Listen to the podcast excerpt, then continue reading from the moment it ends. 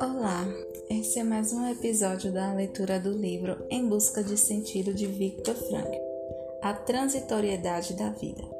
Entre as coisas que parecem tirar o sentido da vida humana estão não apenas o sofrimento, mas também a morte. Nunca me canso de dizer que os únicos aspectos realmente transitórios da vida são as potencialidades. Porém, no momento em que são realizadas, elas se transformam em realidades. São resgatadas e entregues ao passado, no qual ficam salvas e resguardadas da transitoriedade. Isto porque no passado nada está irremediavelmente perdido, mas está tudo irrevogavelmente guardado. Sendo assim, a transitoriedade da nossa existência de forma alguma lhe tira o sentido. No entanto, ele constitui nossa responsabilidade porque tudo depende de nós conscientizarmos das possibilidades essencialmente transitórias. O ser humano está constantemente fazendo uma opção diante da massa de potencialidades presentes. Quais delas serão condenadas ao não ser e quais serão concretizadas? Qual opção se tornará realidade de uma vez para sempre? Imortal, pegadas na areia do tempo. A todo e qualquer momento, a pessoa precisa decidir, para o bem ou para o mal, qual será o monumento de sua existência.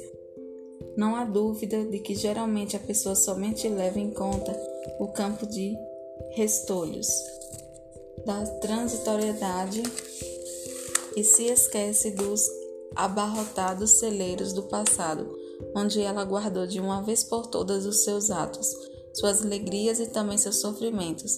Nada pode ser desfeito, nada pode ser eliminado. Eu diria que a ter sido é a mais segura forma de, ter, de ser. Ao considerar a transitoriedade essencial da existência humana, a logoterapia não é pessimista, mas antes ativista. Em linguagem figurada, poderíamos dizer que o pessimista parece um homem que observa com temor e tristeza que a sua folhinha da parede vai ficando mais fina a cada dia que passa. Por outro lado, a pessoa que enfrenta ativamente os problemas da vida é como o homem que dia após dia vai destacando cada folha do seu calendário e cuidadosamente aguarda junto aos precedentes, tendo primeiro feito no verso alguns apontamentos referentes ao dia que passou.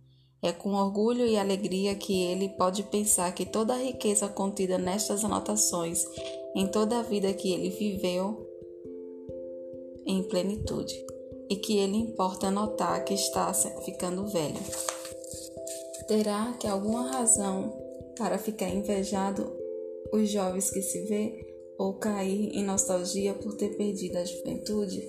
Que motivo terá ele para invejar uma pessoa jovem? Pelas possibilidades que estão à frente do jovem, do futuro ou que se espera.